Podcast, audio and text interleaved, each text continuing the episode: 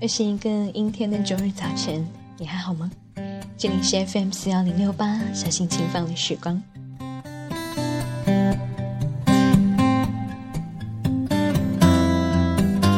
昨天是白色情人节，上海的天气一整天都是大雨瓢泼，所以糟糕的天气有影响大家过节的心情吗？各位都是在哪里和谁在一起，做了些什么来度过这个节日的呢？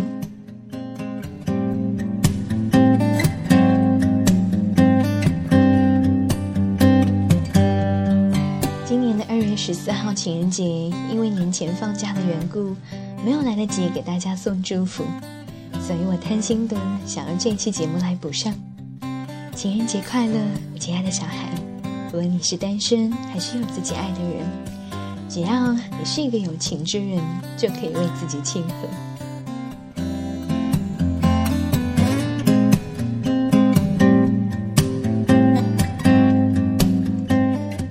周一，请了一天的假，陪我的朋友一起过生日。我们去了上海能够到达最高的地方——环球金融中心一百层的天空之城。虽然有一部分的原因是因为在生日原先一百六十块钱的票价是免票的，但是更多的是因为我很喜欢从高处向远方眺望的感觉。我的朋友说票价还是很划算的。我笑笑说：“待在这座城市距离天空最近的地方，只要向远处眺望一眼，就绝对值回票价。”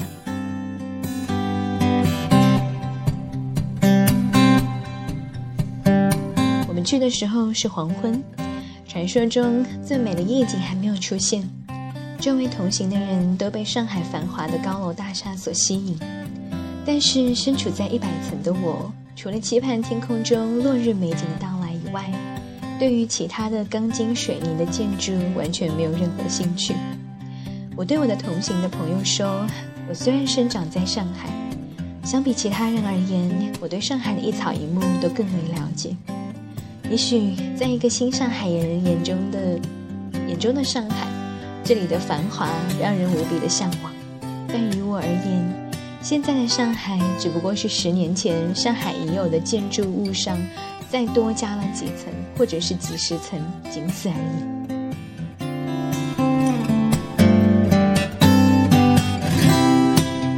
但是后来，在某一个周四的夜晚，我和朋友在离家不远的地方散步，忽然发现一直围起来在修的道路，现在已经竣工开放。因为是刚刚修好，还没有完全的通车，所以整整一条八车道的马路。安静又宽敞，我放开了狗链，让自家的狗狗在宽阔的、空无一人的沥青马路上撒了欢的奔跑。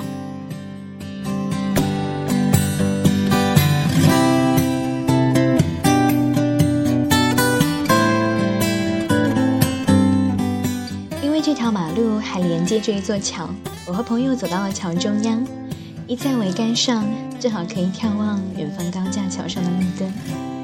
在夜晚的衬托下，路灯散发出明亮又温暖的灯光，整整齐齐地排成了一排。因为施工的缘故，所以我所在的区域很久都没有亮过灯了。抬头一看，发现夜空当中有闪闪发亮的星星在朝我们眨着眼睛。虽然不多，但是这些星星和高架桥上温暖的灯光相得益彰，绝对是绝佳的夜景观赏地。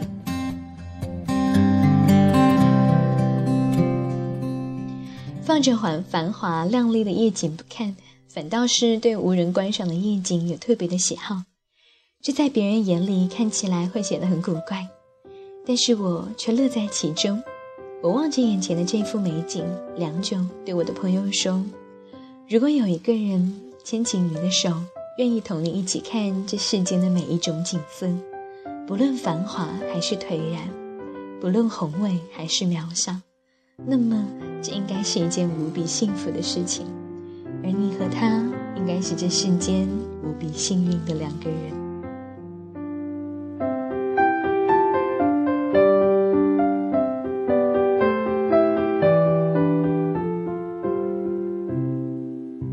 第七十二期的小心轻放的时光，这是一篇我在二月十四号情人节就准备好了的文章，现在终于可以把它拿出来和你一起分享。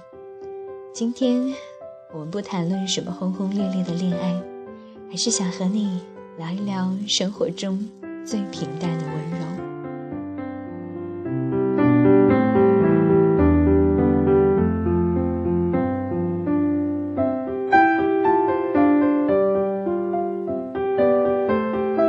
最平淡。国庆期间，我去了普救寺。这座寺庙因为发生了《西厢记》这样美丽动人的爱情故事而闻名遐迩。张生和崔莺莺这对男女挑战了封建婚姻的礼教，打破了传统门第观念，冲破了层层的阻碍，最终有情人终成眷属。穷书生和相国的千金从此过上了幸福的生活。爱情故事一般到此结束，人们不知道，也不想知道他们婚后生活如何，因为婚姻没有那么多的缠绵悱恻和轰轰烈烈。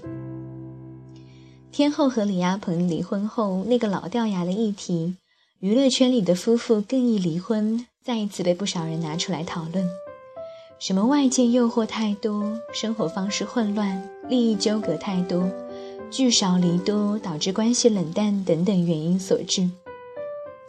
其实夫妻关系本就是世界上最微妙、最难相处的关系。夫妻是利益的共同体，一荣俱荣，一损俱损。从肉体和利益关系上看，他们是世界上距离最近的两个人。但若是不相爱的夫妻，内心却又是咫尺天涯，成为了世界上距离最遥远的两个人。这就是所谓的至亲之疏夫妻。我个人看来，无论是娱乐圈里的明星夫妻，还是生活中的普通夫妻，婚姻出问题都难逃平淡二字。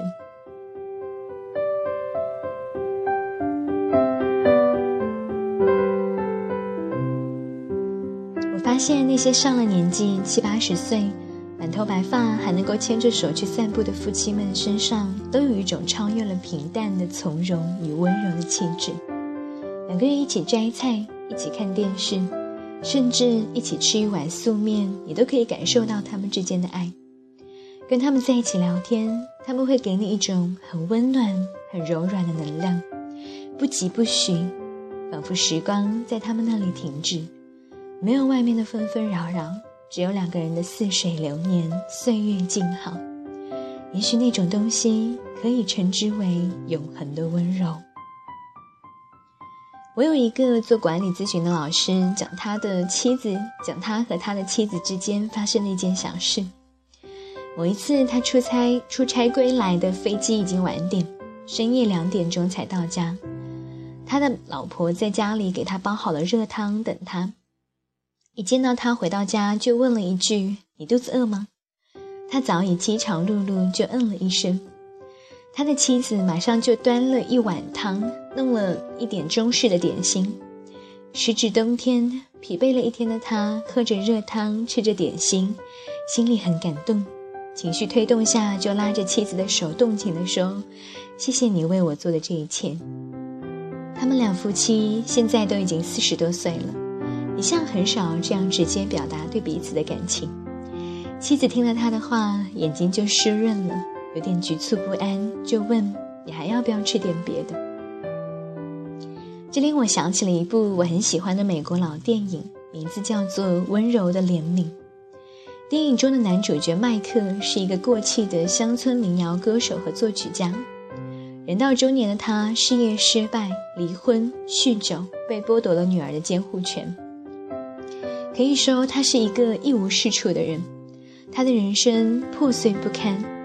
影片的一开始，他就在女主角女主角罗莎的小汽车旅馆里喝个酩酊大醉，倒地不起。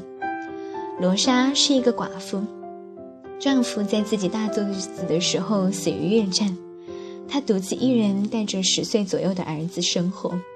面对着穷困潦倒的麦克，罗莎建议他在旅馆里帮忙。他也可以解决他住宿的问题，两个人就这样生活在了一起。过了不久，两个人就结婚了。电影当中有这样的一个桥段：丈夫写了一首自己很喜欢的新歌给昔日的合作伙伴，而对方却不觉得怎样。他因为音乐才华被怀疑而深受打击。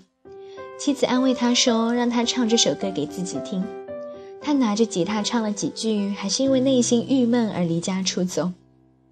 妻子没有去拦住他，甚至没有问他要去哪里，只是依门而望，看着他离开。暮色降临，丈夫还没有回家，她在耐心地等待着，时不时地到路口张望。尽管她的内心惆怅不安，又心烦意乱。到了深夜，她在床上做的祷告，准备睡觉的时候，丈夫终于回来了。丈夫说：“我没有喝醉，我买了一瓶酒，全都被我倒了。”妻子问他有没有吃过东西，丈夫说没有。妻子又问。丈夫点头，妻子说：“让我给你弄一点吃。”于是妻子起床到厨房给丈夫做吃的。两个人在小小的厨房里交谈。丈夫告诉她，他开着车在门前经过了六七次，可以看到妻子和孩子坐在沙发上看电视。他这一整天跑了哪些哪些地方，最后还是回来了。她听完后告诉她的丈夫。白天有一个乐队的男男孩来过，给他们留下了演出的海报。她让那个男生教她唱了写他写的歌，她想在回他回家的时候给他一个惊喜。她觉得这是一首非常美妙的歌。那个男生教会了她，还希望能让他们的乐队来这里唱歌。但是她说不知道，要先问一问丈夫的想法。她一边淡淡的说着这些，一边做着饭。在桌上摆好餐具，然后丈夫又重新的拿起了吉他，给她唱了这首歌。最后，两个人拥抱在了一起。他们两个人说的话、做的事都是平平淡淡的，甚至看起来两个人的交流都不在一个点上。我说我没有酗酒，你却问我有没有吃过。我说我今天瞎晃了一天，你却给我做着饭，告诉我你今天想给我的惊喜。但是，就是这样平平淡淡的话语和动作，却令我感动不已。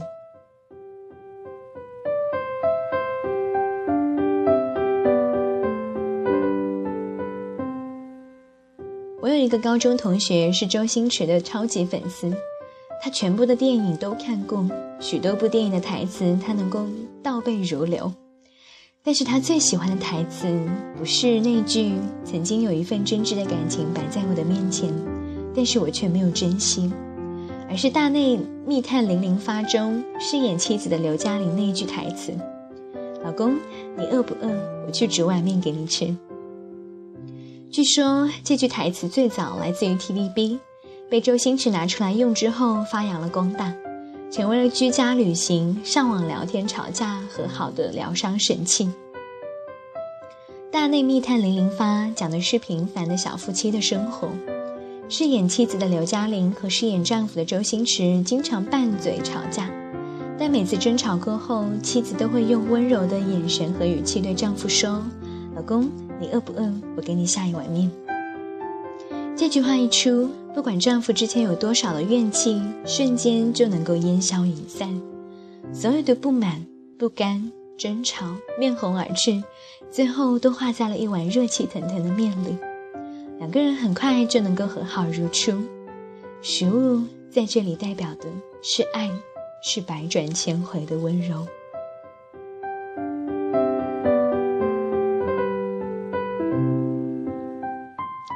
怎样才能超越生活的平淡？在做这些平平淡淡的事情时，带一点温柔，带一点爱。所谓的真爱，不过是问一句爱的人：“你饿不饿？”在对方肚子饿的时候，给他煮一碗面。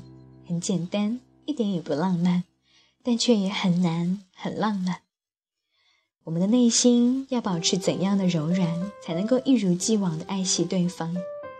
我们要心甘情愿的为对方煮多少碗面，才能够换来一个地老天荒？我们要努力坚持这最平淡的温柔多久，才能够超越琐碎的生活和岁月的磨难？短暂的总是浪漫，漫长总不会不总会不满。刷完美好的青春，换一个老伴，你不要失望，荡气回肠，是为了最美的平凡。